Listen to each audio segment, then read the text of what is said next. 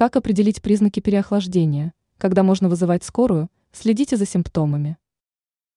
Переохлаждение – это состояние организма, когда тело человека теряет больше тепла, чем может вырабатывать. Также общая температура тела опускается ниже 35 градусов.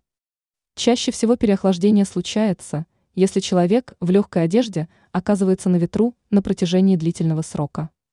Также такое состояние может развиться, если человек на протяжении долгого времени находится в плохо отапливаемом помещении. Какие еще есть симптомы у переохлаждения? Скорую нужно вызывать немедленно, если вы считаете, что температура тела опустилась ниже 35 градусов. Вот несколько симптомов переохлаждения. Сильная дрожь.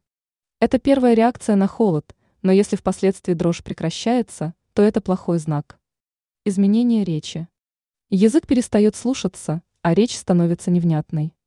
Дыхание становится медленным, пульс также замедляется. Неуклюжесть. Пальцы плохо сгибаются, скорость реакции падает и нарушается координация движения. Ранее мы писали о том, какой продукт поможет избавиться от бессонницы.